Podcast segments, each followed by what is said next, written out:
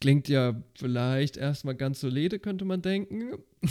Tatsächlich gefällt es einigen Zionisten nicht. Ich glaube, ihr seht hier langsam ein Motiv.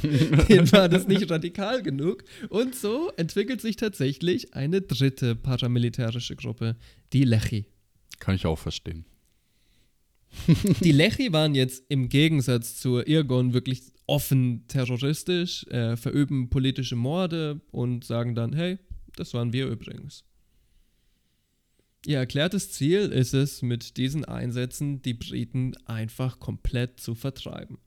Hier wird gar keine diplomatische Lösung mehr gesucht, von wegen, komm, wir gehen mal an den Verhandlungstisch. Äh, der Tisch wird einfach umgedreht. Death to the CIA!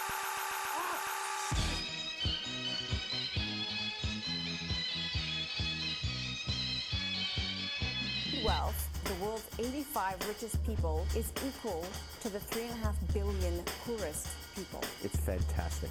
And this is a great. I'm sick of being social engineered. It's not funny. I already am eating from the trash can all the time. The name of this trash can is Ideology. Und deswegen ist es ganz klar hier, wenn überhaupt noch was passieren soll hier, muss man sich gegen den Unterdrücker stellen und man muss parteiisch sein und ja. nicht hier einfach sagen. Und deswegen mache ich jetzt hier diesen Tisch mal kaputt, ja? Damit, Damit mal.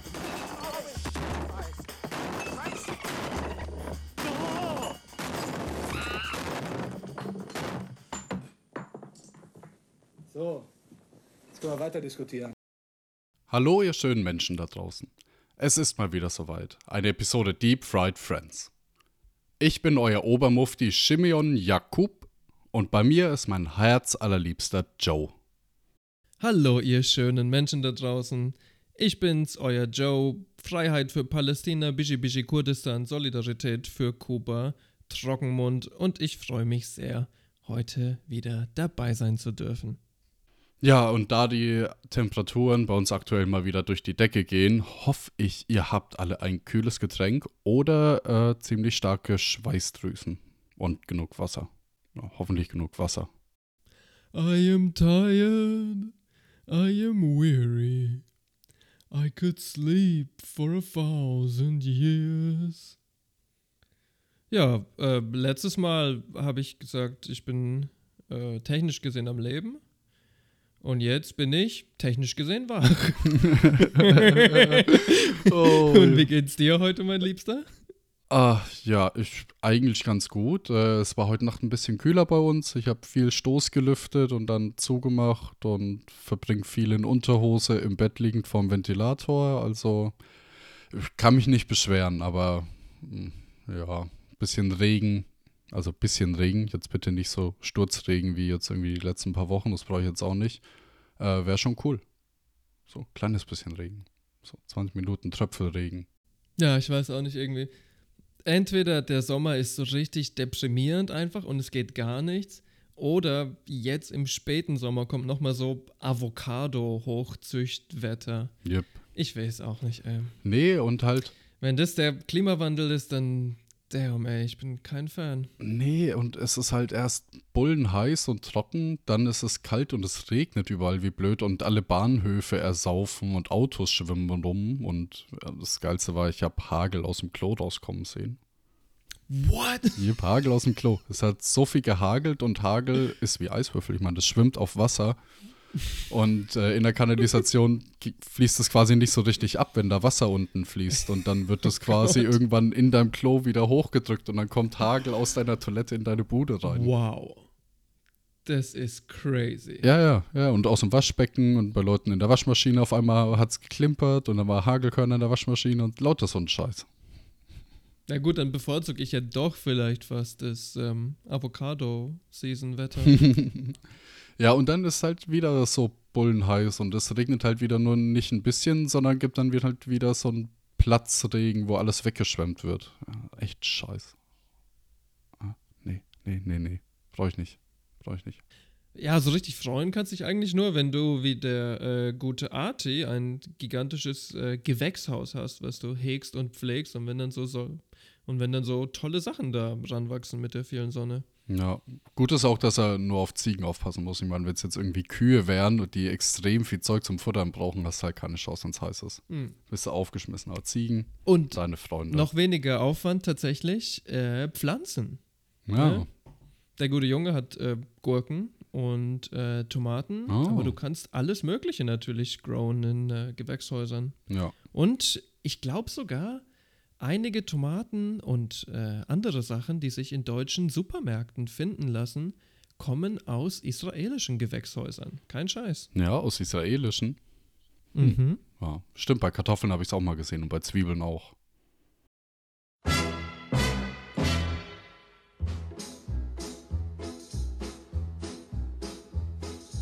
Havana Gila, Havana Gila, Abba Nagila Venesmacha. Abba Nagila. Abba Nagila. Abba Nagila Venesmacha. Abba Naranina. Abba Naranina. Abba Naranina Venesmacha. Abba Naranina. Abba Naranina. Ava naraninaven nesmacha. Uru, uruachim, uruachim balev sameach, uruachim balev sameach, uruachim balev sameach, uruachim balev sameach, uruachim, uruachim balev sameach.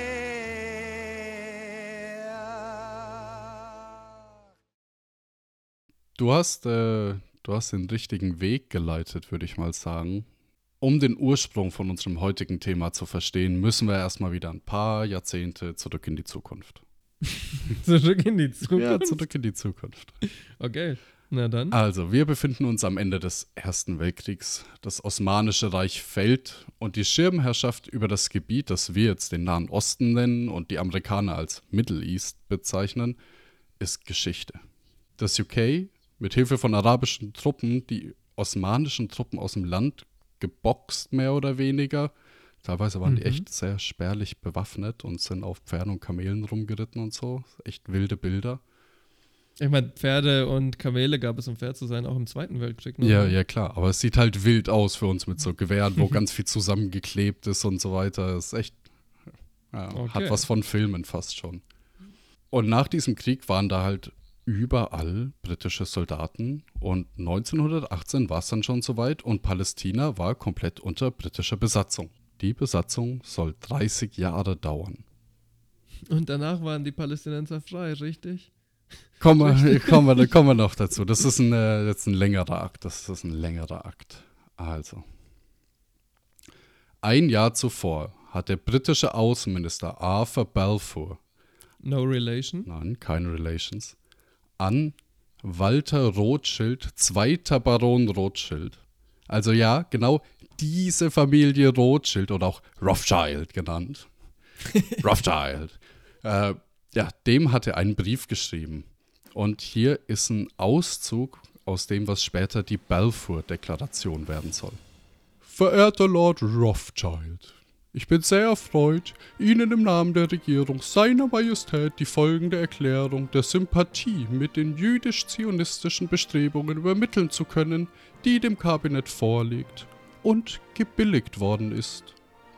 Die Regierung seiner Majestät betrachtet mit Wohlwollen die Errichtung einer nationalen Heimstätte für das jüdische Volk in Palästina und wird ihr Bestes tun, die Errichtung dieses Zieles zu erleichtern, mit der Maßgabe, dass nichts geschehen soll, was die bürgerlichen und religiösen Rechte der bestehenden nichtjüdischen Gemeinschaften in Palästina oder die Rechte und den politischen Status der Juden in anderen Ländern in Frage stellen könnte. Ich wäre Ihnen dankbar, wenn Sie diese Erklärung zur Kenntnis der zionistischen Weltorganisation bringen würden. Ihr Ergebener Arthur Balfour. Ja, wahrscheinlich äh, hat er nicht so geredet, aber es war so. Ja, ganz lustig, weil äh, alte britische Leute. Ich glaube, der hat tatsächlich exakt genauso gesprochen. Ja, diese Deklaration sagt, dass sowohl Moslems als auch Juden, als auch andere Minderheiten, wie zum Beispiel Christen, die gleichen Rechte haben und neue Siedler bereits bestehende Kulturkreise respektieren müssen. Und dieser Brief ist quasi in die Balfour-Deklaration mit eingenommen worden? Das ist quasi so der Wortlaut, der immer genannt wird, äh, wenn das diese Deklaration kurz fassen soll. An sich war es deutlich mehr und deutlich ausführlicher und es wurden wahrscheinlich auch alle möglichen Regelungen dort aufgeschrieben, wie das Verhalten sein muss und rechtliche Regelungen. Aber darauf wird es immer kondensiert und das ist so ein, Ja, so ein kleiner Mythos, der entstanden ist, mehr oder weniger. Diesen Brief gab es aber, also das ist alles nachgewiesen. Das ist jetzt nicht so, dass es aus der Luft gegriffen ist. Ja. Als Reaktion auf die Deklaration gab es logischerweise eine massive Einwanderung jüdischer Menschen. Ja, in der Realität ist diese Einstaatenlösung eine Traumvorstellung und das werden wir ziemlich schnell erfahren, weil bereits 1919 sagt Balfour, dass die Bedürfnisse der palästinensischen Bevölkerung gegenüber denen der jüdischen Bevölkerung zurückstecken müssen. Der Zionismus nimmt Überhand. Ja, es hat keine zwei Jahre gedauert und dann wird halt die Idee aus seinem Brief schon wieder so über Bord geworfen und sagt, ja, es wäre ganz nett, aber eigentlich müssen alle anderen zurückstecken. Das ist irgendwie, ja, fragwürdig dann, Rip. wie gut die ursprüngliche Aussage war. Yep. RIP. Rein rechtlich gibt es jetzt den Völkerbund und der Völkerbund übergibt Palästina in die Hände Großbritanniens. What could go wrong? Ja, Großbritannien hatte nun die Aufgabe, das besetzte Gebiet in einen wehrhaften, unabhängigen Staat zu entwickeln. Und wir erinnern uns, in der Geschichte Großbritanniens gab es wirklich keinen Staat, also wahrscheinlich keinen Staat, Höchstwahrscheinlich. ja, der nach der Besetzung halt nicht ausgebeutet und oder nicht destabilisiert war. Man ist trotzdem auch dankbar gegenüber den arabischen Verbündeten und äh, so werden zum Beispiel Transjordanien oder der Irak einfach mal verschenkt. Also da wird einfach so ein großes Stück Land an irgendjemanden verschenkt, der halt äh, was zu sagen hatte bei den äh, Verbündeten. Erinnert mich an äh, Khrushchev, der so als symbolische Geste einfach die Krim der Ukraine schenkt. Ja, es ist halt immer so eine, so eine Tat, wo man sich denkt, hat man die Leute da vor Ort denn überhaupt gefragt, ob sie das wollten? Das war jetzt auch mein erster Gedanke, ja. Ja. Und ähm, es ist auch recht interessant, weil dieses Theme, so äh, diese Idee finden wir eigentlich recht häufig wieder. Ne? Zum Beispiel haben im Zweiten Weltkrieg die ähm, Inder für die Briten gekämpft. Und das war zwar nicht der Grund für die Unabhängigkeit, aber das war definitiv ein relativ wichtiger Faktor in der Ja. indischen Unabhängigkeit. Ja. Syrien und Palästina hingegen äh, waren dann aber nicht in arabischer Hand. Äh, Syrien wird später an Frankreich verschenkt, mehr oder weniger, aufgeteilt, aber Britannien hält halt nicht so viel zurück und Syrien geht viel nach Frankreich. Und Palästina bleibt eben in der Hand des UKs und das heißt Mandatory Palestine im Englischen.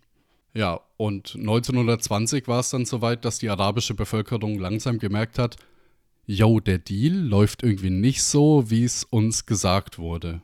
Die Balfour-Deklaration wurde auch von einem Großteil der arabischen Bevölkerung abgelehnt. Das ist wiederum problematisch, weil um irgendwie politisch repräsentiert zu werden, müssen sie halt genau diese Deklaration annehmen. Was ich schön fand war, weil wir, naja, ich würde sagen, heutzutage haben viele Leute so ein bisschen rückgebildetes äh, Schaubild, was wir von arabischen Leuten damals äh, gehalten haben. Das waren Frauen, ja. Manche mit Schleier, manche ohne Schleier, mit Pumps, mit hohen Schuhen.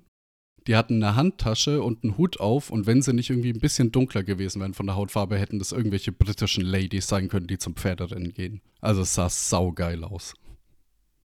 Ja, das ist schon ziemlich cool. Ich meine, ein Bild gibt es, was sich wirklich irgendwie in die Köpfe der Menschen eingebrannt hat, obwohl es tatsächlich gar nicht so repräsentativ ist.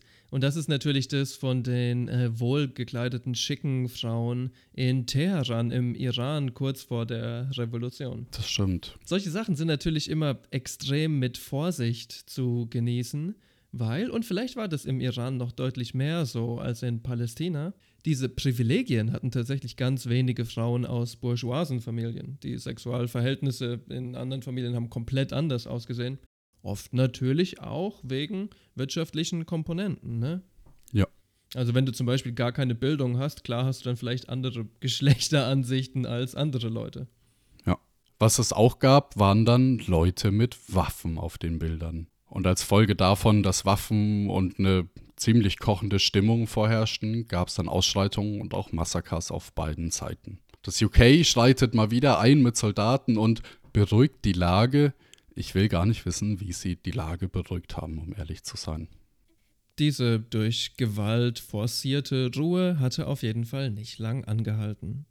Ja, es gab eigentlich, seitdem es dieses Mandat für Palästina gab, ständigen Widerstand durch die arabische Bevölkerung und der ist, wenn überhaupt, über die Jahre nur erstarkt. Dafür gibt es viele Gründe. Natürlich gibt es zum Beispiel einen erstarkenden ähm, Nationalismus, Frustration darüber, dass die ähm, Diplomatie mit den Briten anscheinend überhaupt keine Ergebnisse oder positiven Ergebnisse für die arabische Bevölkerung bringt. Und dann gab es noch eine dritte, weniger schöne Sache. Simi hat es vorhin schon angesprochen. Seit dem 19. Jahrhundert strömen zunehmend Menschen jüdischen Glaubens nach Palästina. Zwischen 1880 und 1903 verdoppelt sich die Zahl der Juden in Palästina. Fast ausschließlich geschah das durch Migration. Man muss an dieser Stelle aber festhalten, wir sprechen hier trotzdem in Anführungszeichen nur von einigen Zehntausenden Menschen insgesamt. Das Phänomen hat, eigen, das Phänomen hat einen eigenen Namen. Es nennt sich Alia. Und die unschöne historische Komponente der Alia ist, dass diese Juden oft nicht aus wirtschaftlichen oder ähnlichen Gründen migriert sind, sondern weil sie in Europa Verfolgung entkommen mussten. Es gab zum Beispiel Ende des 19. Jahrhunderts und Anfang des 20. Jahrhunderts viele Pogrome in Polen und im russischen Zarenreich. Diese Menschen, die nach Palästina gekommen sind, hatten also oft gar keine Wahl, außer zu fliehen. Und naja, Palästina war sowas wie das wie die antike Heimat, I guess. Es gab eine erste und dann gab es auch noch eine zweite Alia und insgesamt hatte sich in den Jahren von 1880 bis Anfang des 20. Jahrhunderts dann die Bevölkerung fast verdreifacht. Darüber waren einige Araber vor Ort nicht besonders glücklich. Es gab tatsächlich für Jahrhunderte ein einigermaßen friedliches oder sagen wir mal weniger Schlimmes als in Europa ethnisches Zusammenleben zwischen Arabern, Juden und tatsächlich noch einigen anderen Bevölkerungsgruppen. Man muss ja auch sagen, die Araber haben Religionen nicht so arg unterdrückt, wie es jetzt die Christen getan haben in den Ländern, die sie erobert haben. Ja, beziehungsweise und auch, wo sie geherrscht die, haben. Beziehungsweise die Osmanen, weil ich glaube, die Osmanen hatten ja auch eine lange Zeit Palästina Ja. besetzt. Ja. Waren auch nicht unbedingt super tolerant. Wir haben, glaube ich, schon an anderer Stelle über die Osmanen gesprochen und wir werden auch noch über sie sprechen. Und ja, die haben ganz schön abgefuckte Sachen gemacht. Ja. Der Punkt ist, es gab einige Araber, die den Juden recht neutral gegenüberstanden. Es gab einige, die vielleicht auch die jüdische Community bei sich selbst begrüßt haben. Aber es gab einige, denen diese Massenimmigration zuwider waren und die dann auch tatsächlich antisemitische Tendenzen entwickelten. Ergo gab es Angriffe von Arabern auf Juden, aber sicherlich auch umgekehrt. Und in der jüdischen Bevölkerung entwickelt sich zunehmend ein Bewusstsein, dass man sich wehren muss. Nicht übrigens hauptsächlich oder primär nur gegen die Araber, sondern natürlich auch gegen das britische Kolonialregime. Gegen alle. Ja, weil das Kolonialregime misshandelt natürlich ähm, die Juden ebenfalls, nicht nur die Araber. Also die hatten vielleicht, wie sie mir mit äh, der Balfour-Deklaration angesprochen hat, einen leicht privilegierten Status im Vergleich zu den Arabern, aber denen ging es immer noch ziemlich shitty. Also das darf man überhaupt nicht verneinen und muss man auch im Kopf behalten. Eigentlich hatten die arabische und die jüdische Seite der Bevölkerung auf gewisse Weise sehr ähnliche Interessen. Leider ist es nie zu einer wirklichen sinnvollen Kollaboration gegen die Kolonialherren gekommen. Vielleicht muss man hier sagen, der Umgang der Briten war nicht gut gegenüber beiden Seiten, also sowohl gegenüber der jüdischen Bevölkerung als auch gegen der palästinensischen Bevölkerung ähm, war der Umgang sehr, sehr schlecht. Vor allem sieht man es daran, wie die Juden dann auch teilweise nach Palästina gebracht wurden. Die Umstände waren grauenhaft. Ich habe jetzt schon kurz angesprochen, dass es quasi in der arabischen Bevölkerung recht diverse Haltungen gegenüber der jüdischen Minderheit und der jüdischen und der jüdischen Migration gab. Aber man muss auch sagen, also vor allem das frühe Israel war politisch extrem divers aufgestellt. Da haben sich wirklich auch sehr viele verschiedene Spielarten des Zionismus gefunden. Und vielleicht, weil dieser Begriff immer wieder von so rechten Arschlöchern missbraucht wird und weil es auch viele Leute gibt, die das nicht ganz verstehen, müssen wir hier ganz kurz ähm, einige dieser Spielarten einfach mal unter der Lupe betrachten. Es gab zum Beispiel interessanterweise ähm, im späten 19. Jahrhundert und dann auch im 20. Jahrhundert, vor allem in Israel, eine sozialistische oder sozialdemokratische zionistische Bewegung. Die waren nicht mal unbedingt eine Minderheit, im Gegenteil. Man könnte zum Beispiel den frühen Ben Gurion dieser Bewegung zuordnen und der war einer der wichtigsten politischen Player in Israel überhaupt, wenn nicht der wichtigste. Es gab also in der Mainstream-Politik viele Menschen, die wir vielleicht heute als links bezeichnen würden und die jetzt nicht definitiv nicht die Bolschewiki waren, aber die vielleicht Sozialdemokraten oder demokratische Sozialisten oder irgendwas in diese Richtung waren und das mit ihrem Zionismus, also quasi der Suche der Erschaffung eines äh, israelischen Staates, unbedingt vereinbaren wollten. Das ist auch das, äh, worüber ich erstaunt war, dass viele der Personen, die involviert waren, irgendwie aus Russland waren oder zumindest Russland-affin waren, sei es jetzt Ja. irgendwie nur dem Sozialismus oder auch sogar dem Kommunismus. Auf jeden Fall, aus Polen, aus Russland und aus der Ukraine. Und auch da ist es wieder so divers, weil natürlich gibt es äh, Juden, die quasi vor der russischen Revolution geflohen sind.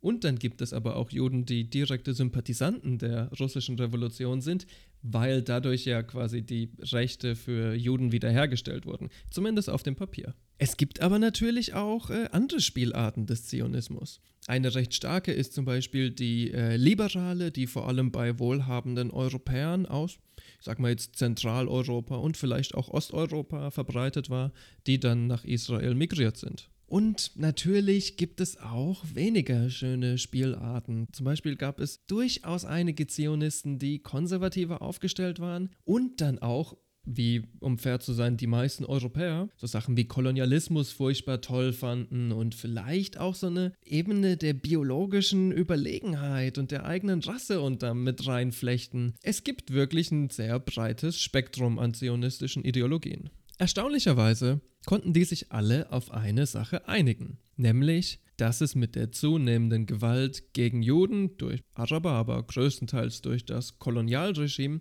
so etwas wie eine jüdische Verteidigungsorganisation braucht. Und aus diesem Gedanken entsteht 1920 die Haganah. Die Haganah, das ist sowas wie eine illegale Untergrundarmee, die primär zur Verteidigung von jüdischen Siedlungen und jüdischen Bauernhöfen dienen soll. Anfangs war das aber gar keine Armee, sondern wenn wir mal ganz ehrlich sind, war das anfangs so verschiedene Gruppen von Bauern mit sehr primitiven Waffen. Es ist quasi so, als hätten die so eine Art Bürgerwehr für die Nachbarschaft gegründet. Wir sind, wir sind nur eine Bürgerwehr. Wir, wir, wir haben kein, die Waffen dürfen wir haben, wir sind aber eine Bürgerwehr. Das ist keine kriminelle Vereinigung. Das ist nur eine Bürgerwehr. Die primären Aufgaben sollten dann Beobachtung und Verteidigung sein. Und ich sag's mal so, die Haganah war vor allem im Vergleich mit anderen Organisationen anfangs noch relativ gemäßigt. In den ersten zehn Jahren waren es tatsächlich auch größtenteils ähm, Bauern. Langsam aber sicher entwickelt sich aber diese Verteidigungsmentalität weiter und auch die Professionalität der Miliz. Anfangs ähm, kann man hier wirklich von so einer Impromptu-Gruppe sprechen. Später wird es aber eine bewaffnete Armee, die aus dem Untergrund agiert. Und dann wird es ein bisschen seltsam. Ich meine, die Haganah hat sich gegründet als Verteidigungsorganisation, klar, aber auch Verteidigung gegen die Briten. Aber zunehmend mit der Professionalisierung der Organisation und die Knüpfung an den politischen Mainstream arbeitet die Haganah auch daran, mit den Briten zusammenzuarbeiten, um einen unabhängigen israelischen Staat zu schaffen. Macht ja aber Sinn, weil dafür braucht man Waffen. Es macht auf vielen Ebenen Sinn und bis zuletzt gab es ja viele, die ähm, diese diplomatische Staatenlösung mit Großbritannien ersuchen wollten und auch gut fanden. Vor allem natürlich aus der Bourgeoisie, vor allem aus der herrschenden Klasse, vor allem die wohlhabenderen Leute hatten daran Interesse. Verstehe. Und genau das war einigen Mitgliedern absolut zuwider. Sie wollten keine defensive Kampfgruppe, sie wollten in die Offensive gehen. Und sie sahen, meiner Meinung nach, vielleicht nicht inkorrekt, auch ganz wenig Hoffnung da drin, mit den Kolonialherren zusammenzuarbeiten. Ich persönlich glaube schon an die Idee, dass ähm, ein Sklave sich nicht selbst befreien kann und dass es im Endeffekt wirklich ganz selten zu einer friedlichen Lösung kommt und wenn, dann hat es eigentlich auch ganz andere Hintergründe, so wie zum Beispiel bei der Unabhängigkeit von Indien, die wir vielleicht auch irgendwann mal ansprechen werden. Der Punkt ist auf jeden Fall, einige Mitglieder der Haganah waren sehr unzufrieden, einerseits über die defensive Natur, die fanden, die waren nicht extrem genug, und andererseits über die Kollaboration mit den Kolonialherren. Und was muss dann passieren? Es gründet sich eine Splittergruppe. Wundervoll. Perfekt. Diese Splittergruppe heißt Irchun oder Irgun. Niemand weiß es. Viele Leute wissen es, aber wir wissen es nicht. Wir nicht. Und wir werden es auch nicht nachgucken. Unapologetisch. Ich meine, das äh, sagen wir ja. Diese Irgun war ihre eigene Kampforganisation, aber es findet sich hier auch noch eine politische Komponente, nämlich eine andere Strömung des Zionismus. Die Haganah war mehr oder weniger verbündet, wenn man das so sagen kann, mit den sozialdemokratischen, liberalen Elementen in der zionistischen Bewegung. Die Irgun hingegen war eher eine revisionistische Strömung des Zionismus. Revisionismus, was heißt es jetzt im Klartext? Tonangebend war der gute Zeev Jabotinsky, ein ukrainischer Jude. Okay. Jabotinsky war ein liberaler Nationalist und großer Militärfan und er und seine Gang waren auch äh, dezidierte Antikommunisten und Advokaten eines freien Marktes. Ah, Rock the Free World. Rock the Free Market. Wundervolle Menschen ähm, in einer köstlichen Ironie der Geschichte. Diese ähm, Leute der Irgon haben sich wirklich häufig äh, strafbar gemacht. So auch Jabotinsky selber. Der wurde einmal von den ähm, Briten gefangen genommen. Und dann Mhm. haben die Mutterficker ihn doch ohne Scheiß des Bolschewismus weil das angeblich in seinem Blut fließe. Na, nein, oder? Oh, Insane. Oh, wie geil. Die haben einfach Judeo-Bolschewismus äh, für sich selber gemacht, die Briten. Kann man sich nicht ausdenken. Das, Ne? das ist Peak-Propaganda. Du lädst die Leute ein, das Land zu kommen, dann kommen Leute dahin und dann sagst du, du bist ein Bolschewist, du bist ein Jude. Das geht immer Hand in Hand. oh, oh Mann. Brauchen gar keine Nazi-Propaganda, die Briten, die machen einfach ihre eigene. Ja, schon. Zwei sind ja ganz nett, aber drei, das ist eine Party. Oh. Es ist 1939, der Zweite Weltkrieg bricht aus. Im gleichen Moment limitieren die Briten die jüdische Immigration nach Palästina. Übrigens, wie fucked up ist Großbritannien? Yep. Das ist deine Ah. Reaktion. Aber ich meine, ich will unsere liebsten Hörerinnen und Mitgedachte nur daran erinnern, dass die Briten ja tonangebend waren, zu sagen quasi, ach, wisst ihr was? Wir lassen den Hitler, wir lassen den die Tschechei übernehmen. Gar kein Problem. Wieso Ja. auch? Die, die finden das toll, wir finden das toll. Also, Wird sicherlich keine schlimmen Folgen haben. das Ja. Sudetenland, ob das jetzt Tschechien ist oder Deutschland ist, die reden doch eh beide Sprachen. Also von daher, ja, mach, mach mal und danach können wir mal gucken, wie es läuft. Wenn nicht, machen wir es halt wieder zurück, okay? Britische Liebäugelei mit den Nazis auf jeden Fall eine historische Konstante. Natürlich ist es offensichtlich für viele Juden in Palästina ein gigantisches Problem. Sie merken, okay, unsere Genossen, Freunde, Bekannte, Verwandte werden hier jetzt verfolgt und die dürfen nicht mal fliehen. Es gibt quasi eine extreme Beschränkung darauf, wie viele Leute überhaupt migrieren dürfen durch diese, ja, durch diese Tat der Briten gab es dann einen kurzen Moment, wo die Haganah und die Irgun tatsächlich ihre Differenzen überbrücken können. Im Antagonismus gegen die Briten. Aber leider nicht alle Differenzen. Die Sache ist die. Die äh, Fraktion um Ben Gurion möchte den Briten im Zweiten Weltkrieg helfen, gegen die Nazis zu kämpfen. Macht ja auch Sinn irgendwie. Und sie erhoffen sich dadurch Zugeständnisse, ähnlich wie natürlich die Inder, die im Zweiten Weltkrieg gegen die Nazis gekämpft haben. Macht Sinn. Ja, stimmen dir aber nicht unbedingt alle zu. Nämlich die Gruppe um äh, Jabotinsky möchte weiter bewaffnet gegen die britischen Kolonialherren kämpfen, ja sogar den Kampf jetzt noch weiter zuspitzen. Macht auch Sinn. Ja, agree. Zunehmend wenden sie sich also dem politischen Terrorismus zu.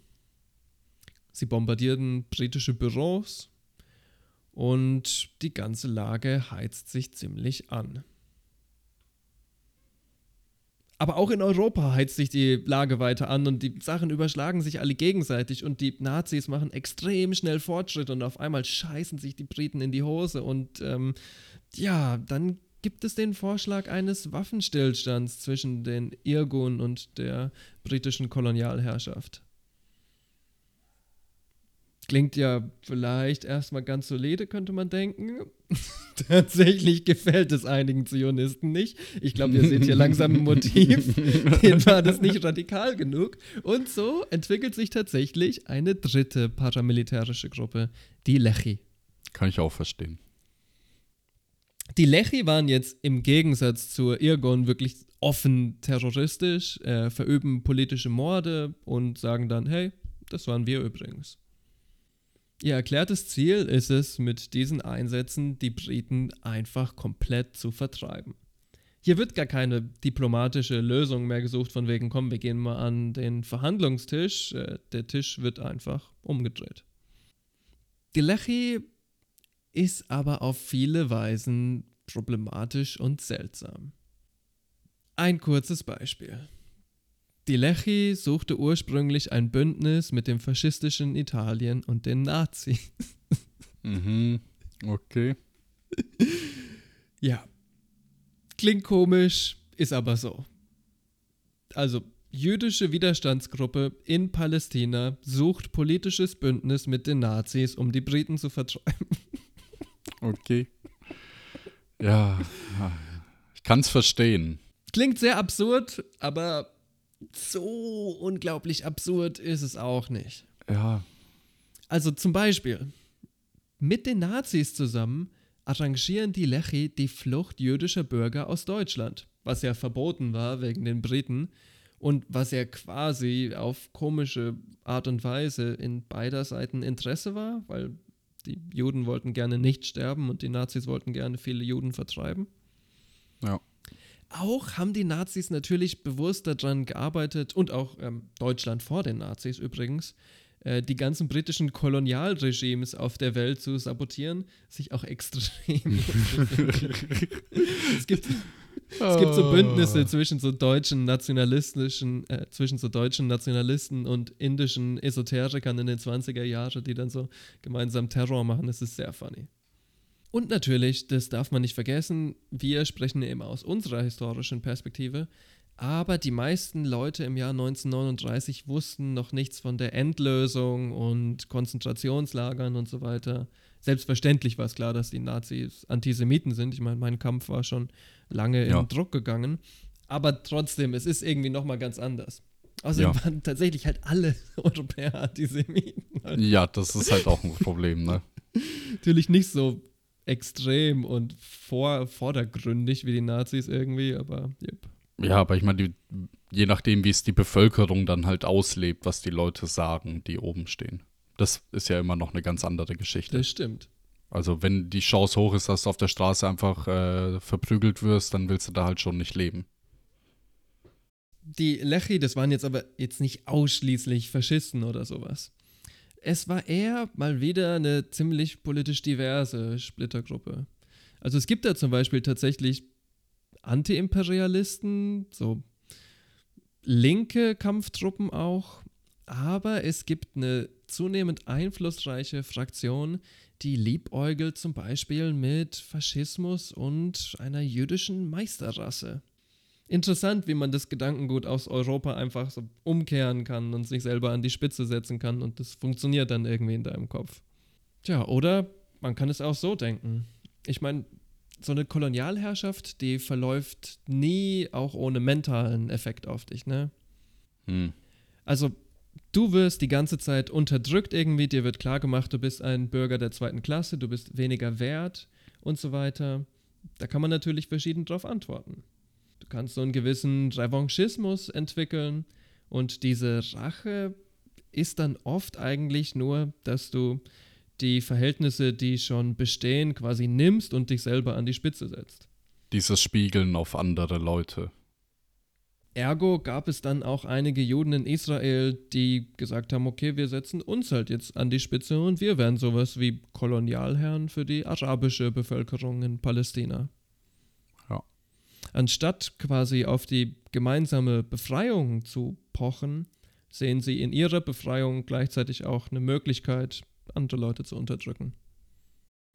Ich sehe hier ehrlich gesagt auch sehr viel Parallelen zu diesem berühmten White Supremacy weißen Rassismus, wo viele Leute halt nicht verstehen, dass ein weißer Amerikaner nicht ein weißer Brite, nicht ein weißer Deutscher, nicht ein weißer Holländer ist.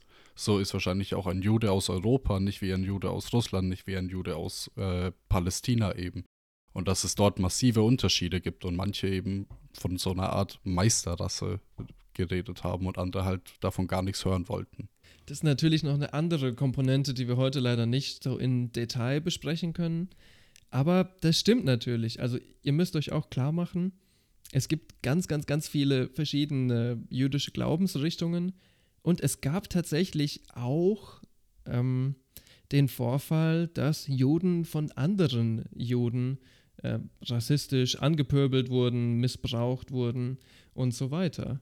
Ähm, wenn ich mich richtig erinnere, vor allem die hasidischen Juden sahen sich teilweise von Arabern und von anderen Juden quasi systematischer Unterdrückung und Missbrauch ausgesetzt. Ja, es ist schon ähm, fucked up, eine Packing Order wie im Hühnerstall. Ja. Die Lechi, so furchtbar interessant und seltsam sie auch sind, war jetzt aber nicht wirklich repräsentativ für die jüdische Bevölkerung. Im Gegenteil, von den Massen wurde sie eher abgelehnt oder gefürchtet als angejubelt.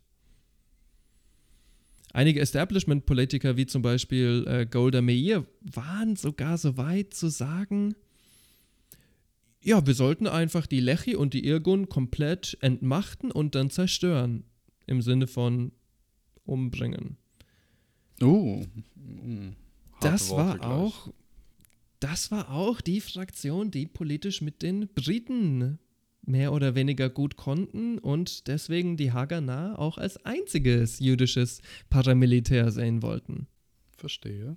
1944 passiert jetzt was, was die Dinge ins Laufen bringen wird.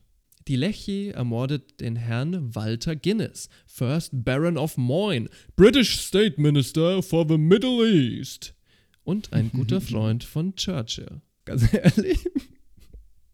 Okay. Kann man mal machen. Ja, nee. nee.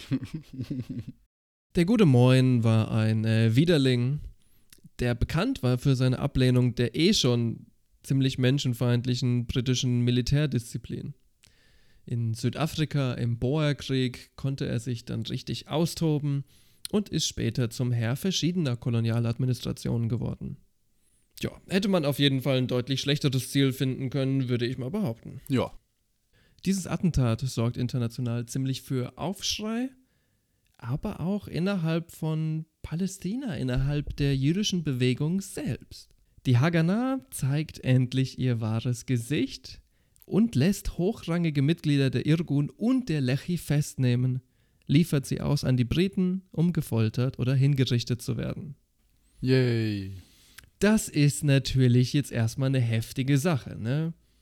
Also hier sehen wir, dass eine Fraktion quasi die anderen beiden verrät und konkret ans Messer liefert, weil ihnen dieses Attentat ein Schritt zu weit war.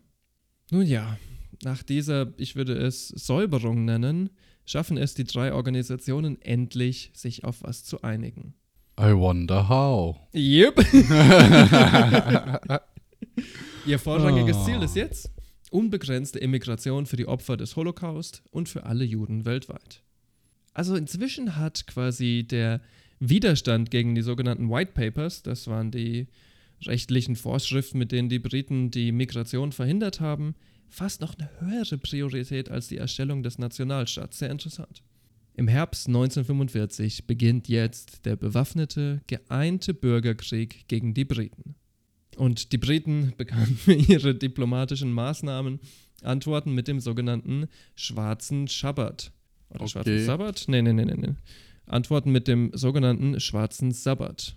Einem Lockdown, einer groß angelegten Suchorganisation und was mit den Leuten, die dann gefunden wurden, passiert ist, möchtet ihr gar nicht wissen. Aber die jüdischen Paramilitärs haben über Jahre ihrer Tätigkeit inzwischen viel an Professionalität und Struktur gewonnen. Sie bombardieren Eisenbahnlinien, senken Schiffe, stören Abhörposten. Das alles kommt nicht von nirgendwo. Dafür braucht es einen eigenen Geheimdienst. Die Haganah gründet also 1940 ihren eigenen Informationsservice, genannt SHAI. Seltsamerweise entstand diese Gruppe, die später die Briten stürzen sollte, unter britischer Führung. Der britische Geheimdienst Special Operations Executive gibt ihnen Waffen, Training und Kohle. Diese Special Operations Executive wird wahlweise auch als Churchill's Secret Army oder Ministry of Ungentlemanly Warfare bezeichnet. Ungentlemanly? Okay. Ah, fucking Briten. Das alles machen die Briten natürlich nicht aus der Güte ihres Herzens. Die ähm, Haganah muss abliefern. Und so liefert die Haganah ihnen fähige Übersetzer, aber natürlich auch ähm, Soldaten oder Kanonenfutter, je nachdem, wie man es sehen will. Die Briten trainieren aber tatsächlich nicht nur die Haganah, sondern auch die geheime Kommandotruppe Posh, später Hish.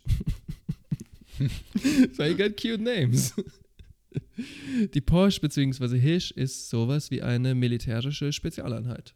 Und schließlich gründet sich tatsächlich noch eine dritte Gruppe, eine britisch-jüdische Counterinsurgency-Gruppe. Und äh, Counterinsurgency, das ist auch so ein schöner Euphemismus. Was das eigentlich bedeutet, ist die brutale, gewalttätige Niederschlagung eines Aufstands oder einer Rebellion. Und um fair zu sein, in diesem Metier hatte tatsächlich niemand mehr Erfahrung als die Briten. Lernen von den Besten. Auf jeden Fall. Also hier, wir haben die kolonialen Strukturen auch wieder angesprochen. Ne? Gab es quasi ein gewisses Bewusstsein dafür, dass man die jüdische Minderheit in diesem Land nutzen konnte, um ethnische Konflikte gegeneinander auszuspielen? Weißt du, was ich meinte? Ja. Wurden vielleicht deswegen sowas wie Geheimpolizisten, Spezialeinheiten und sowas ausgebildet, die dann tatsächlich auch eine neue koloniale Struktur aufbauen konnten? Eine Hegemonialstruktur vielleicht, ja. Da verläuft schon extrem viel im Untergrund, was sehr interessant ist. Unsere Folge heute bleibt ein bisschen oberflächlich. Wir behandeln ja extrem viel Zeit und wir haben vielleicht auch ähm, an einem anderen Zeitpunkt äh, noch die Muße, da ins Detail zu gehen. Aber es ist auf jeden Fall eine extrem spannende Entwicklung, die da zwischen der Haganah und dem britischen Geheimdienst stattfindet. Was es mir auch sagt, ist, dass wahrscheinlich selbst Mainstream-Politiker wie Ben Gurion ganz bewusst mit den Briten spielen und in einigen Fällen auch ihre eigenen Landsleute opfern bzw. ihnen in den Rücken fallen, wie eben bei dem Verrat der beiden anderen Paramilitärs. Und wenn man sich dann die Geschichte so anguckt, dann hatte die Irgun vielleicht gar nicht so unrecht, dass die Zusammenarbeit mit den Briten nicht die beste Idee ist und dass sie vielleicht äh, zu Verrat führen könnte. Haben sich halt die Realos mal wieder durchgesetzt. Die Schei wird auf jeden Fall eine Konstante der Haganah und sie übernimmt auch zunehmend traditionell nachrichtendienstliche Tätigkeiten, zum Beispiel Propaganda, die Infiltration von Botschaften und vieles mehr. Lechi und Irgun hingegen hatten ihre eigenen nachrichtendienstlichen Divisionen oder Truppen, aber jetzt keinen expliziten großen Geheimdienst. Ja, du hast jetzt äh, die Reaktion der jüdisch-israelischen Seite mal äh, gezeigt. Ich mache jetzt mal ganz kurz, äh, wie reagieren die Briten? 1936, du hast gerade schon gesagt, auch äh, Ausnahmezustand in Palästina. Es ist Terror, es sind Aufstände, ständig gibt es äh, Übergriffe. Und die Briten werden nervös und fangen an, härter durchzugreifen. Und was heißt das jetzt genau, nach den ganzen Sachen, die wir schon gehört haben? Öffentliche Erhängungen, die Zerstörung von arabischen Wohnhäusern und der Missbrauch von Zivilisten als menschliche Schilde. Holy shit. Die wurden auf Autos drauf gemacht, dass die Leute in den Autos nicht erschossen werden, sondern erst die ähm, quasi muslimisch-palästinensische Bevölkerung. Ja. Uff. Hier entstehen jetzt dann auch schon die ersten israelisch-jüdischen Polizei- und Militäreinheiten, die quasi mithelfen sollten, äh, quasi das alles durchzusetzen und vielleicht die Leute auszuwählen, die gehängt werden und ähnliches. Also hier sieht man dann auch schon die Privilegien am Durchkommen. Ja, und die Briten befinden sich jetzt aber in diesem ewigen Dilemma. Entweder schreien die Juden auf oder es schreien die Palästinenser und die Moslems auf. Was macht man? Zahlreiche Kommissionen und Aktionen, nichts bringt irgendwas und dann kommt sie, die Zwei-Staaten-Lösung. Unter dem Namen Peel Commission kommt das Ganze so zum Vorschein und hier wird das erste Mal quasi eine staatliche Lösung für die jüdische Bevölkerung vorgeschlagen und das von den Briten. Ja, ziemlich crazy. Die Araber unter der Führung des Großmuftis Mohammed Amin al-Husseini, die lehnen das Ganze natürlich komplett ab, weil sie sagen, es war immer die Rede von Palästina und nie von Israel und Palästina. Was ich auch nachvollziehen kann. Dieser Vorschlag kommt für die aus dem heiteren Himmel und wie, inwiefern die in alle Entscheidungsprozesse auch nur irgendwie eingeweiht waren, das kann ich jetzt, glaube ich, also ich würde sagen, Mhm. wenig einbezogen. Es war halt wieder eher so von oben herab alles. Mit denen setzt man sich halt nicht an den Tisch. Ich meine, komm schon. Ja, schon. Haben die überhaupt Stühle? Haben die überhaupt Besteck? ja, so. Ja, so Briten in die halt. Richtung. Joe hat es vorhin auch ein bisschen angesprochen. Es gibt eben diese Verlagerung des Antisemitismus von Osteuropa nach Westeuropa. Und in der UdSSR später waren ja dann zum Beispiel die jüdische Bevölkerung wohlgesonnen. Also im Vergleich zum Zahnreich und zu der Umgebung ging es den Leuten dort ja relativ gut. Hingegen dann Deutschland nach der Weimarer Republik. Ugh. Und im UK ja, du hast das White Paper angesprochen. Neville Chamberlain ist da der schöne Name, der fällt. Ein alter Freund Hitlers. Ja, er hat dann limitiert quasi, wie viele Juden wirklich rüberkommen dürfen mit den Schiffen. Die Fläche an Land, die gekauft werden darf, pro jüdischem Siedler, wurde ebenfalls limitiert. Und Palästina soll zehn Jahre danach unabhängig werden. Und so wie-. Ich verstehe nicht unter jüdischer Leitung, sondern eher unter arabischer Leitung. Damn. Was man ja auch, also wenn man ein bisschen sich mit dem Herrn Chamberlain beschäftigt und rausfindet, okay, der Typ ist ein super Rassist, er findet Adolf Hitler und den Antisemitismus eigentlich ziemlich cool. Er hat auch ein bisschen Angst, dass die arabische Welt sich gegen ihn richtet, ja. Mit gutem und Grund. wenn jetzt wirklich richtig Krieg ausbricht, wenn wenn richtig Krieg mit Deutschland ausbricht, was ja dann ausgebrochen ist, ähm, ja, kann das halt ein Problem werden. Und wenn dann viele Ressourcen irgendwie in Israel feststecken, ist blöd. Oder in, Palästinen äh, in Palästina feststecken, ist blöd, weil, naja, das Kriegsgerät schaffst du nicht mal eben binnen von einem Tag zurück in dein Heimatland. War auf jeden Fall eher eine realpolitische Überlegung, aber Und auch sinnvoll, weil persönlich. tatsächlich haben ja viele ähm, arabische äh, Nationen dann Großbritannien im Zweiten Weltkrieg beigestanden, wobei Ja. auch einige sich mit den Nazis äh, Ja, verbündet haben. ja. Ich würde sagen, es war durchmischt. Ähm, Ja. Aber auf jeden Fall hatten sie Verbündete auf der arabischen Seite. Das kann man äh, auf jeden Fall sagen. Und klar, sein persönlicher Judenhass spielt da natürlich auch eine recht große Rolle. Die jüdische Seite beschwert sich natürlich massiv gegen das Vorgehen Englands. Ähm, sagen auch, es ist eine Abweichung von der Balfour-Deklaration, was ja auch de facto so ist, weil ich meine, sie müssten ja trotzdem gleichgestellt sein, wenn vorher kein Recht eingeschränkt wurde. Das ändert aber nichts. Ja, weil hier kommen mal wieder die allergeilsten Seiten äh, Großbritanniens raus. Flüchtlinge, die illegal aus Deutschland eingereist sind. Ja, du hast vorhin gesagt, es wurden Leute rausgeschmuggelt, vielleicht auch in so kleinen Abkommen mit den Nazis, aber es sind auch Leute einfach illegal eingereist. Mhm. Die wurden verhaftet, ins Gefängnis gesteckt.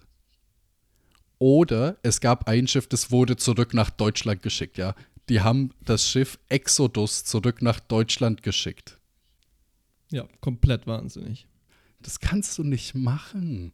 Das, das kannst du nicht machen, Digi. Auch wenn du die nicht magst, kannst du die nicht einfach wieder zurückschicken. Ah, Ja, und so ist es dann halt auch, dass dieses ehemals sichere Land für jüdische Flüchtlinge irgendwie wieder zu einer Gefahrenzone wird. Das hat alles irgendwie sehr ungeil für alle, die dort sind. Also für die Briten ist es ungeil, für die jüdische Bevölkerung ist es nicht geil und für die arabische Bevölkerung ist es halt auch nicht geil, weil alle irgendwie vom anderen getreten werden. 1947 ist es dann endlich soweit, dass Großbritannien sein Mandat abgibt und jetzt übernimmt die UN die Kontrolle. Und jetzt wird alles besser, oder? Jetzt heißt es ja nicht mal mehr Mandatory Palestine. Jetzt Ja. heißt es ja nur noch Palestine, weil es gibt kein Mandat. Ja. Ja, Jetzt cool. alles cool, oder? Denkste. Die UN hat wieder eine coole Idee. Wir nehmen mal 55 des Prozent des Landes und das geben wir dem jüdischen Teil der Bevölkerung. Und wir nehmen 45 Prozent des Landes und das geben wir der arabischen Bevölkerung. Was haltet ihr davon? Ja, wir müssen vielleicht mal ganz kurz äh, die Zahlen in Perspektive setzen. Wie viele Leute gab es denn in Palästina in den 40ern? Also in den 40er Jahren war es so, dass der Großteil der Bevölkerung definitiv noch arabisch war. 1946, also ein Jahr bevor die UN die Kontrolle übernimmt, gibt es insgesamt 540.000 jüdische Mitbürger von ähm, anfangs im 20. Jahrhundert noch irgendwie 60.000 oder so, also sich verzehnfacht. Und dieser ungefähr halben Million stehen gegenüber 1,2 Millionen Nichtjuden. Sind also mehr als doppelt so viele, nicht ganz dreimal so viele Nichtjuden wie Juden und trotzdem kriegen die 45 Prozent des Landes. Ja, Also es scheint schon offensichtlich, Ja. dass ähm, es hier etwas ungerecht zugeht. es gab eben diesen Vorschlag. Ich meine, die arabische Community hat den nicht angenommen. Es gab wieder Beschwerden, Proteste, auch wieder leichte Ausschreitungen. Und jetzt gibt es aber ein Problem. Ne? Die Briten gehen weg. Ich meine, wenn die kein Mandat mehr haben, dann sind die froh, glaube ich, wenn die jeden Soldaten da abziehen können, weil wenn, naja, Leute in die Luft gesprengt werden und dort Geld verblasen wird für ein Land, wo nur Streit ist, wollen die da halt weg. Und so kommt es dann, dass zionistische Strömungen eben genau diese Gelegenheiten nutzen und dann passiert das, was wir heute Nakba. Ja, Nakba ist quasi, übersetzt heißt es so viel wie die Katastrophe und das ist die massenhafte Abwanderung von arabischen Palästinensern aus ihrem eigenen Land. Der Grund hierfür am Anfang ist quasi eine gezielte Terrorisierung und Vertreibung mit Hilfe von Milizen und Terrorsquads. Also das geht so weit wie Anfangs werden Leute noch kontrolliert und müssen halt ihre Klamotten vielleicht ausziehen, bis so weit, dass halt alle in einem Dorf aufgereiht werden. Dann werden alle durchsucht, alle müssen ihre Klamotten ausziehen, stehen nackt da und dann werden sie erschossen. Im Rahmen dieser Vertreibungen, dieser Gewalttaten passiert aber noch ein anderes unglaublich wichtiges historisches Event. Die UN-Herrschaft, nun ja, ist nicht besonders solide. Das britische Mandat wurde ja beendet und ein Jahr danach, mit dem offiziellen Auslaufen des britischen Mandats, gründet sich ein unabhängiger israelischer Staat am 14. Mai 1948. Es war also endlich soweit. Die Briten waren weg, die UN war nicht im Begriff, das in irgendeiner Weise zu verhindern, und ergo ließ man es einfach geschehen. Ja, die Gründung des Staates Israel wurde sogar ähm, anerkannt durch viele andere Staaten, unter anderem natürlich äh, Großbritannien, Amerika und die Sowjetunion. Die gerne mal weggelassen wird.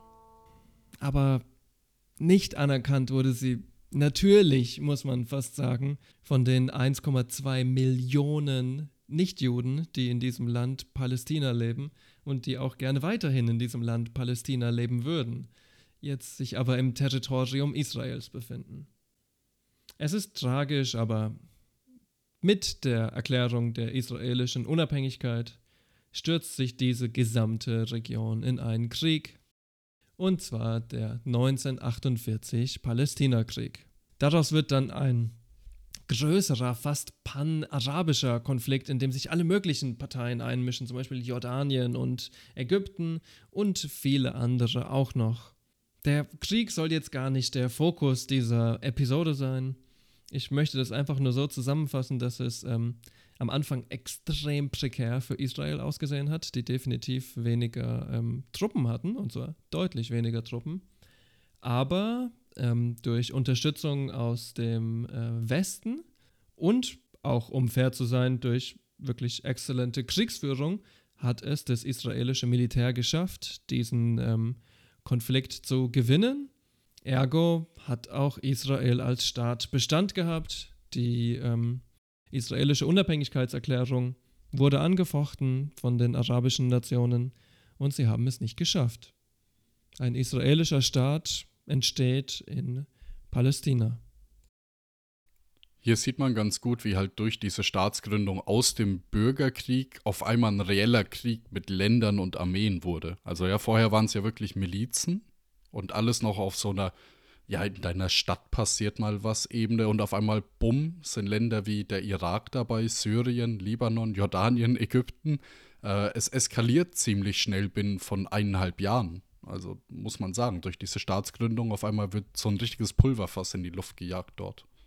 Und was auch eskaliert, ist natürlich die Nakba, sind die Vertreibungen der palästinensischen, der arabischen Bevölkerung, sind die äh, Gewalttaten gegen diese Menschen. Klar, auf gewisse Weise ist es so verständlich wie die Verbrechen der Roten Armee in Nazi-Deutschland irgendwie, ne? Da wird ja wirklich Ja. ein Land angegriffen. Andererseits ist das Verhältnis schon nochmal deutlich anders, weil hier fast über Nacht quasi die Palästinenser ihrer Nation beraubt wurden und ähm, auch deren Seite des Konflikts durchaus verständlich ist. Was allerdings äh, keine Meinung ist, sondern ein absoluter Fakt, ist, dass mit der Intensivierung des Kriegs ein gigantischer Teil der palästinensischen Bevölkerung vertrieben wurde.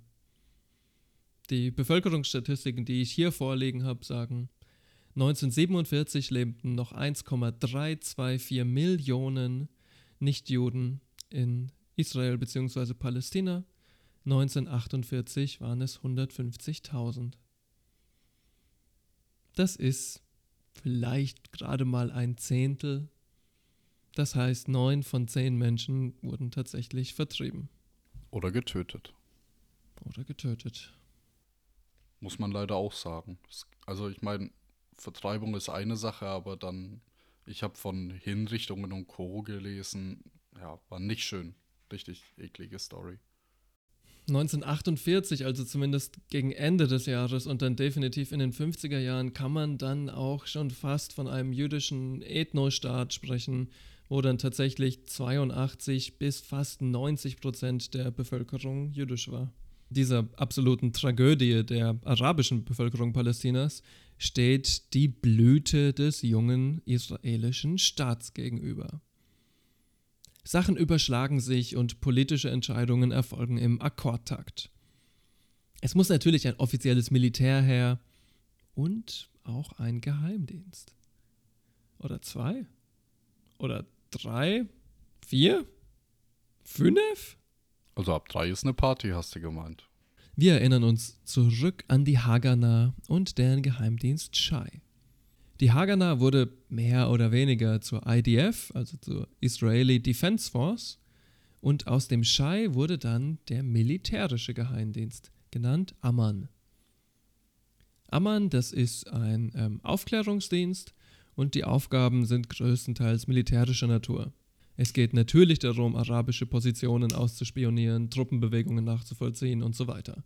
Die Shai, als sie noch im Untergrund agiert hatten, hatte anfangs so 60 Menschen vielleicht, wuchs dann auf ein paar hundert heran und die Amman hat schließlich 7000 Mitarbeiter. Zum Vergleich übrigens, ne, der Bundesnachrichtendienst heute hat äh, 6000 Mitarbeiter.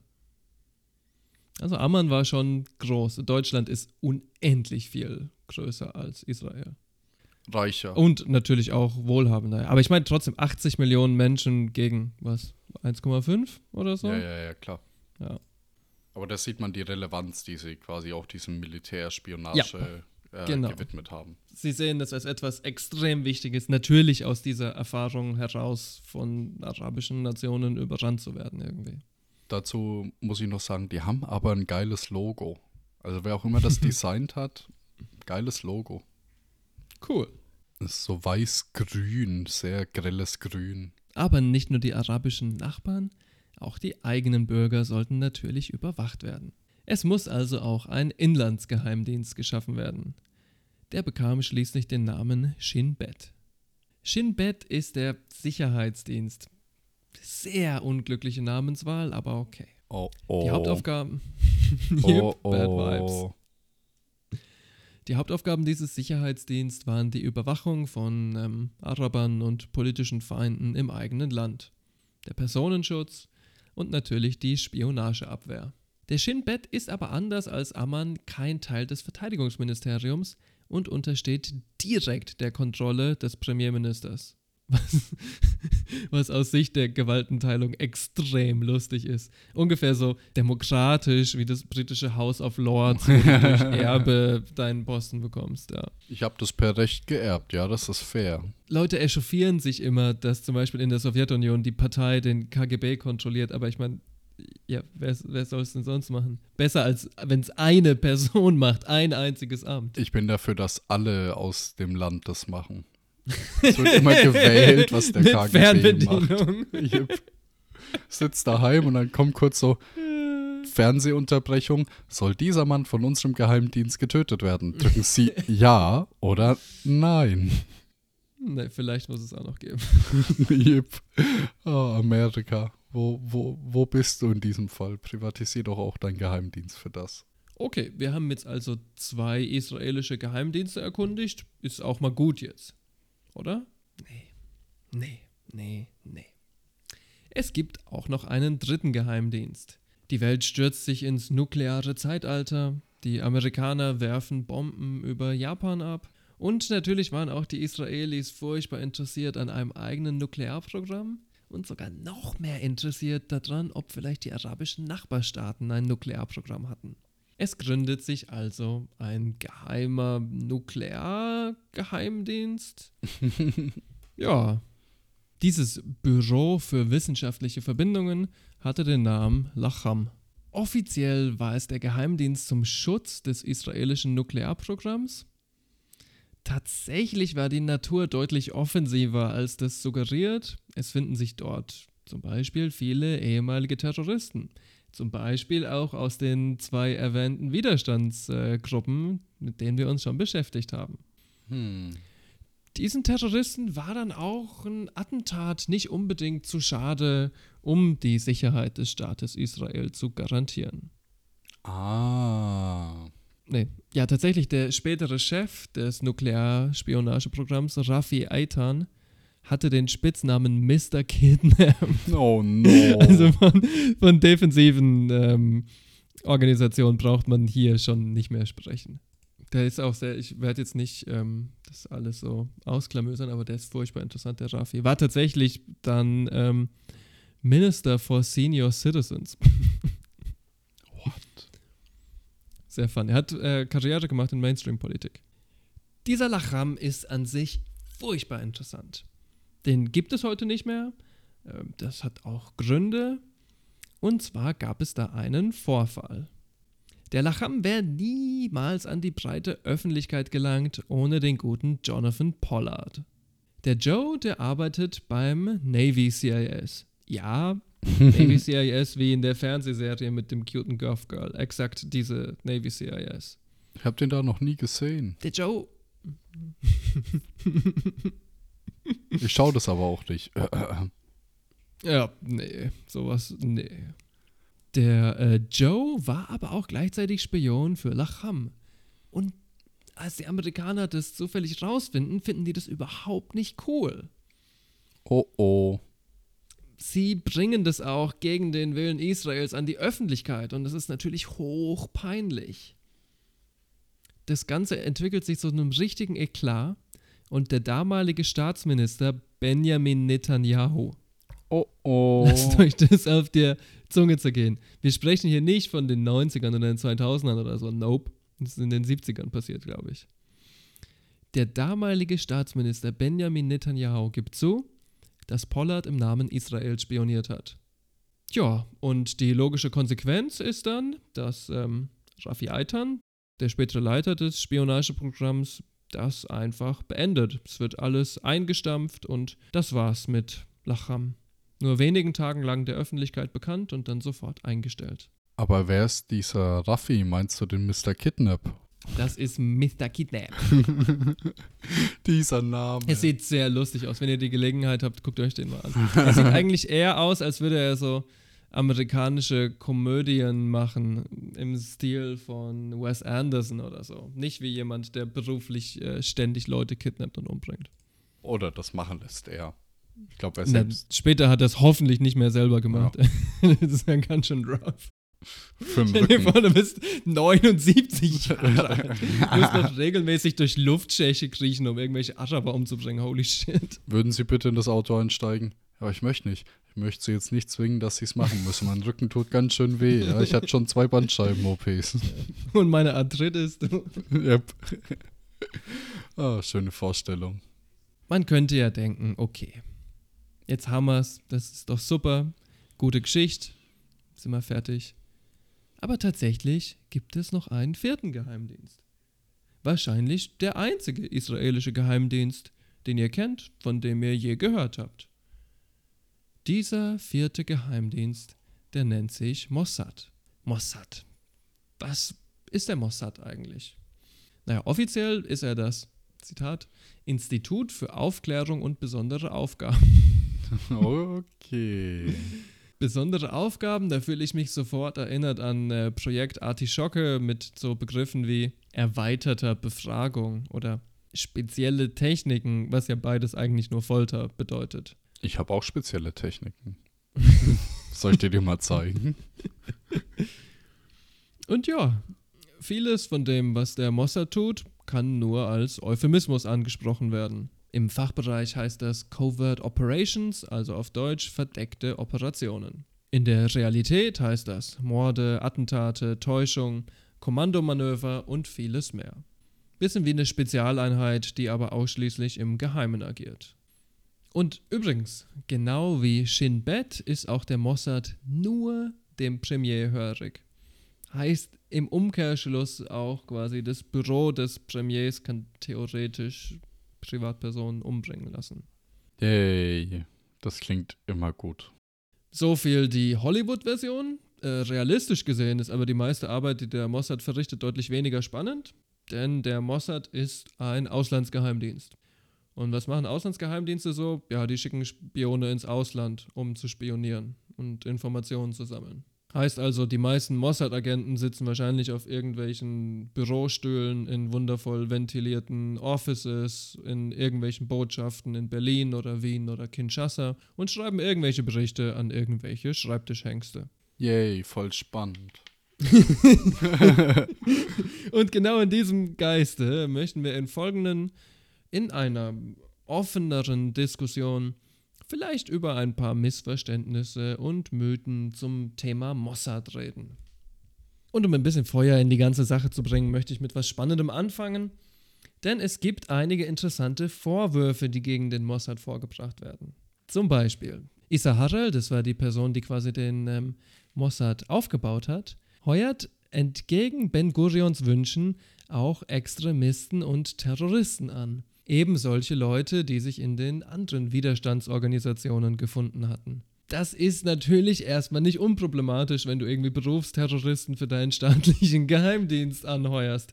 Das klingt ja erstmal gar nicht so toll. Aber ist das nicht eigentlich Usus bei den staatlichen Geheimdiensten? also es gehört doch zum guten Ton, Das dass man ein paar Punkt, ja. Feinde einstellt. Ja, ja, nicht nur ein paar Feinde, sondern dass du auch oft, also, sondern dass du auch direkt Kontakte hast zu Untergrundgruppen, wie zum Beispiel manche deutsche Nachrichtendienstler Kontakte zu PLO und so hatten. Also Ja. ist auf den zweiten Blick dann gar nicht mehr so unglaublich seltsam. Ja. Vor allem, wenn man sich bedenkt, dass die ein ähnliches Problem hatten wie Deutschland nach dem Zweiten Weltkrieg. Viele Menschen sind gestorben und viele Menschen, die in hohen Ämtern waren, waren hochrangige Nazis. In Israel gab es jetzt nicht so viele hochrangige Nazis, aber die hatten trotzdem das Problem, dass die israelische Bevölkerung ja tatsächlich recht klein war und du auf einmal super viele Spezialisten für super jep, viele jep. Posten brauchst und dann nimmst du dir halt die, die du kriegen kannst und diese Leute hatten definitiv Erfahrung. Yep. Ich bin Fachspezialist für. Für was sind Sie denn Fachspezialist? Naja, wollen Sie die gute oder die böse Version hören? So in die Richtung ist es dann. Je nachdem, was die Jobbeschreibung ist, die sie da ausgeschrieben hatten, äh, wurde halt dann eventuell auch der angehört. Aber ja, natürlich. Wenn die Aufgaben deines Dienstes auch darin bestehen, Anschläge zu machen, wieso solltest du nicht den Terroristen nehmen, der Übung darin hat, Bomben zu bauen und Anschläge zu machen? Also Yep. macht für mich schon Sinn. Und auch wenn ein Herr Gorion hier vielleicht andere Wünsche gehabt hätte, wenn es so schlimm gewesen wäre, hätte er ja einen größeren Eklat Hätte er interveniert. Auf jeden Fall, Baby. Stimme ich dir 1000 Prozent zu. Das war mal wieder dieses typisch liberale, so empört sein. Oh mein Gott, das habt ihr gemacht, das kann ich nicht glauben. ja, komm, wer es glaubt, Benny? Wer es glaubt, Benny? Ja. Ein anderer Mythos, der ja äh, ziemlich weit verbreitet ist, ist, dass der Mossad ganz explizit Jagd auf Altnazis gemacht hat und dem auch ähm, recht viele Ressourcen und eine hohe Priorität zugeordnet hat. Ja, stimmt aber leider überhaupt nicht. Tatsächlich ist es sogar so, dass die Prioritäten des Mossads fast ausschließlich in der nationalen Sicherheit lagen und dass er sich ergo viel mehr mit iranischen Nuklearwissenschaftlern und jordanischen Militärs beschäftigt, als mit irgendwelchen Ex-Nazis, die jetzt für die CIA oder für den BND arbeiten. Wir haben natürlich einige Beispiele, wo das passiert ist. Alois Brunner zum Beispiel wird vermutet, dass der Mossad einen Bombenanschlag auf ihn gemacht hat. Aber es war fast ein bisschen halbarschig, wenn ihr euch richtig erinnert. So. Eine Hand weggesprengt. Ich meine, come on. Vielleicht war es mit Absicht. Who knows? Das war der Praktikant. Das war seine zweite Bombe, die er gebaut hat, Joe. Ey, du musst das verstehen. Der Junge hat das noch nicht so ganz drauf mit dem Eyeballen vom Sprengstoff und dann der Mechanismus war ein bisschen schlecht. Ja, aber ich meine, kann passieren. Also, Passiert den Besten. es, sie ist hochgegangen, ja. Ein bisschen Strafe wurde quasi übermittelt per Brief. Jupp. Und Handwerk ist ja auch jetzt schon nicht so geil. Oder Hand Handwerk ist ganz schön scheiße, muss man gestehen, ja. Ja. Wenn ich ein Körperteil nicht verlieren möchte, ist es wahrscheinlich meine Hand. Guter Punkt. Ja, die Nazi-Jagd hatte tatsächlich beim Mossad so wenig Priorität, dass es öfter mal geschehen ist, dass ähm, ein Agent oder ein Zuspieler die Location von einem Nazi, oft in Lateinamerika, ausgemacht hatte und der Mossad sich dann dagegen entscheidet, zu intervenieren oder irgendwas zu machen. Ein recht bekanntes Gegenbeispiel ist natürlich Eichmann. Ähm, Eichmann haben sie natürlich auch sich krallen müssen, weil er irgendwie ein Symbolbild ist für den ganzen Holocaust und ja auch immer, das ist glaube ich die bekannteste Phrase über ihn, der Architekt des Holocaust, quasi als der, Ursp der, der Urheber gesehen wird. Ja, Oder zumindest der Manager. habe ich auch so ein bisschen mein Problem mit dem Bild. Ja, definitiv. Auf jeden Fall ist der Punkt, ähm, der Mossad hat sicherlich Altnazis verfolgt, ja, aber es war nie die Priorität vom Mossad, Altnazis zu verfolgen. Und später hat man es größtenteils aus politischem Kalkül gemacht, würde ich behaupten, was ja auch gar nicht so verwerflich ist. Und im Endeffekt hat sich eben durch diese Ablehnung wirklich eine Gruppe aus Privatmenschen gebildet, die sich dann auch selbst als Nazi-Jäger bezeichnen und das mehr oder weniger zu ihrem Lebenswerk machen. Hm. Also deswegen gibt es meiner Meinung nach diese privaten Gruppen. Einerseits natürlich, weil den Menschen Unrecht angetan wurde, aber andererseits, weil institutionell halt nichts passiert ist und die Leute gesagt haben, das ist nicht tragbar, dass nichts passiert ist. Und ja, ähm, Grüße gehen raus an Beate Glasfeld. Fucking Hero. Haben das gemacht, was eigentlich Staaten hätten machen müssen. Mehrere Staaten hätten irgendwie die Pflicht gehabt, das zu machen. Du meinst Kurt Georg Kiesinger eine Ohrfeige geben? Ja. Ja. Nee, ihn halt irgendwie abstrafen für sein loses Mundwerk und für seinen Arschlochcharakter und für alles andere, Ja. was er macht. Und ihn nicht äh, hofieren. interessanter Fun Fact: Beate Glasfeld, also tatsächlich die Beate Glasfeld, die Journalistin, die damals Brunner und Barbie unter anderem, war sie ja nicht alleine, irgendwie ähm, enthüllt hat. Die Beate Glasfeld, geboren in Berlin 1939, die lebt tatsächlich heute noch. Uh. Die gute Beate Glasfeld hat vor ziemlich genau zehn Jahren tatsächlich für die Linke kandidiert. ist es nicht insane? Und weißt du, gegen wen sie bei der Bundespräsidentenwahl verloren hat? Gegen den guten Joe Gauck. Oh. Ah, wie tragisch, ey. Oh. Und Joe Gauck, famous unter anderem für die Erklärung über die Verbrechen des Kommunismus, unser Favorite. Mhm. ja, hätte man natürlich keine richtige deutsche Heldin nehmen können. Nein, das muss dann einfach irgend so ein blöder Pfaff sein. Super, geiles Land. Ja, es muss vor allem Mann sein, oder? Das ist das Wichtigste. Selbstverständlich, ja.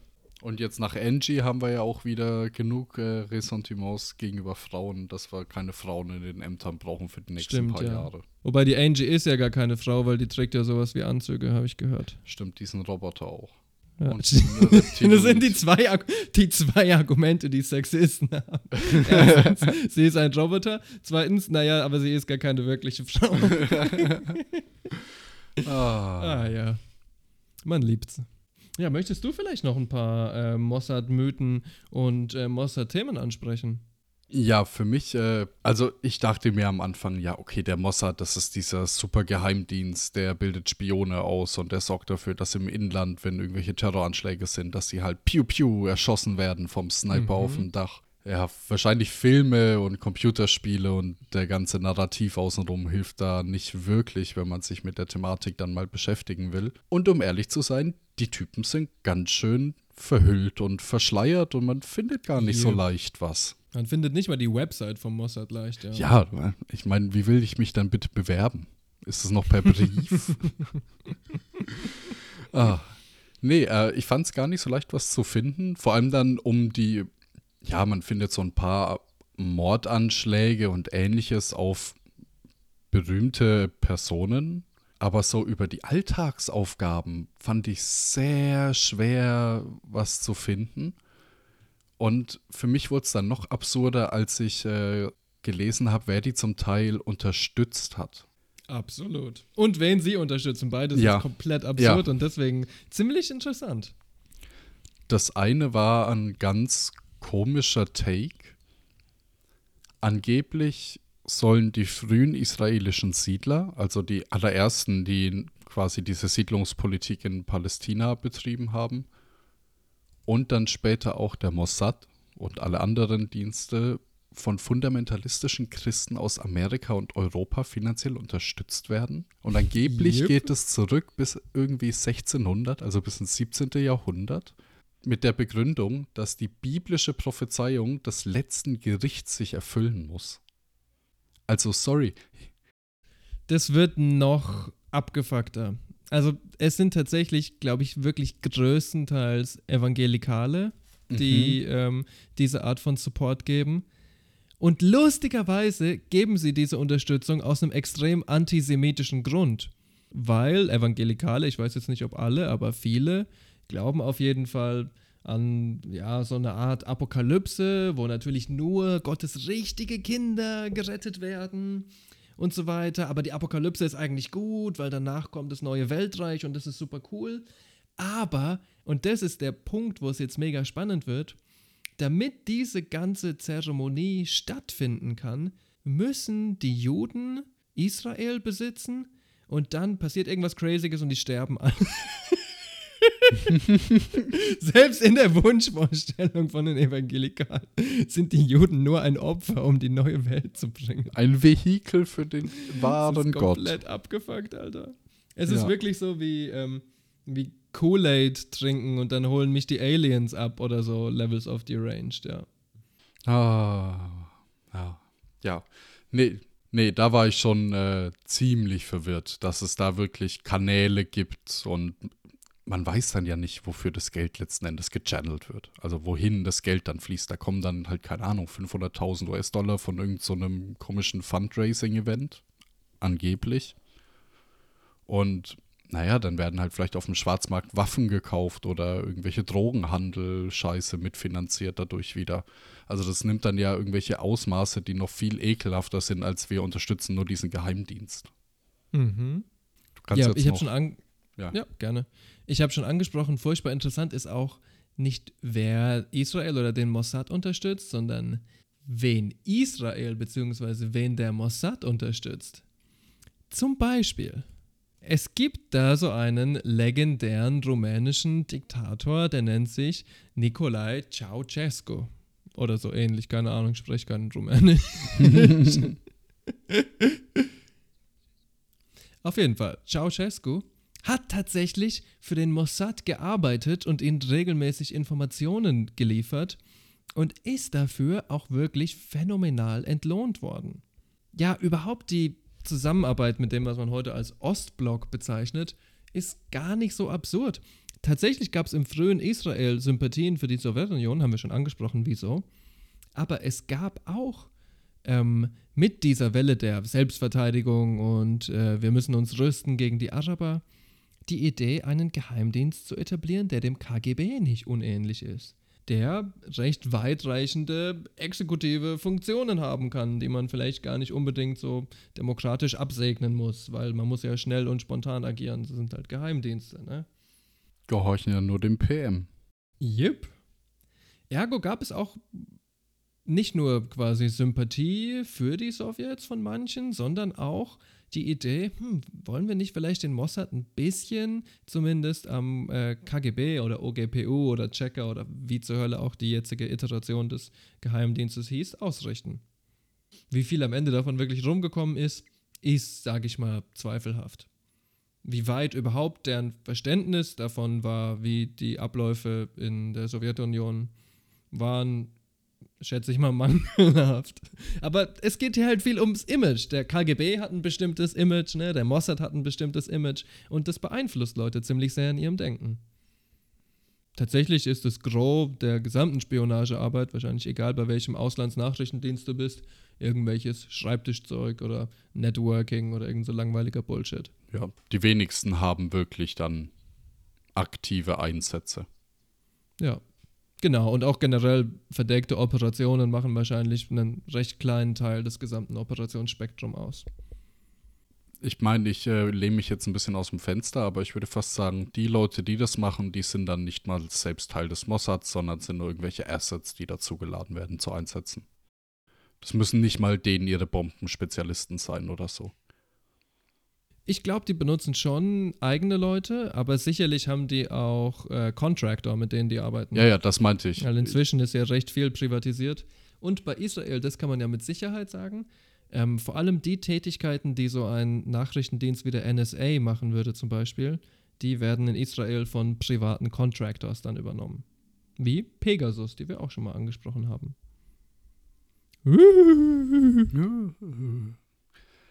Ja, ich hatte noch eine Sache, die jetzt nicht direkt mit dem Mossad selbst äh, zu tun hat, aber vielleicht ähm, mit den Vorgängerorganisationen so ein bisschen zu tun hat. Wir haben ja gehört, dass quasi auch nach 45 noch äh, Aufstände waren und so ein halber Bürgerkrieg geherrscht hat. Und dann fand ich es interessant, dass quasi Waffen aus Deutschland dorthin gebracht wurden, dass sich die Israelis verteidigen können. Auch dann nach der Gründung Israels noch mehr Waffen des ehemalig Dritten Reiches. Also mhm. Karabiner, automatische Maschinengewehre und auch stationäre Maschinengewehre, solches Kriegswerkzeug wurde da dann einfach hingebracht mit dem Schiff durch die Briten und durch die Amerikaner. Und die waren tatsächlich, glaube ich, sogar einigermaßen relevant für den Krieg 48, ne? Ja, ja, weil äh, die arabischen Truppen eben deutlich minderwertigere Waffen hatten. Ich meine, die hatten jetzt nicht vielleicht weniger Waffen, aber wenn deine Waffe bei allen 20 Schuss einfach die Kugel stecken bleibt und du dann ewig drauf rumhauen musst, dass sie wieder schießt. Und die anderen haben Waffen, die durchschießen, ist es halt ein großer Vorteil.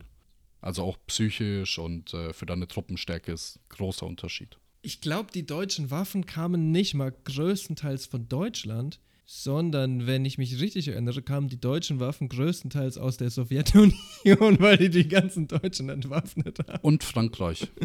mhm. Weil man da eben äh, dadurch, dass die Amerikaner ja relativ schnell dann nach der, dem Durchbruch vorgedrungen sind, haben die dort dann äh, Waffendepots gefunden mhm. und haben die aufgelöst. Und ich glaube, die Amis haben einfach zu viel Würde und Selbstanspruch, um die Waffen zu benutzen, auch wenn sie besser gewesen wären, eventuell.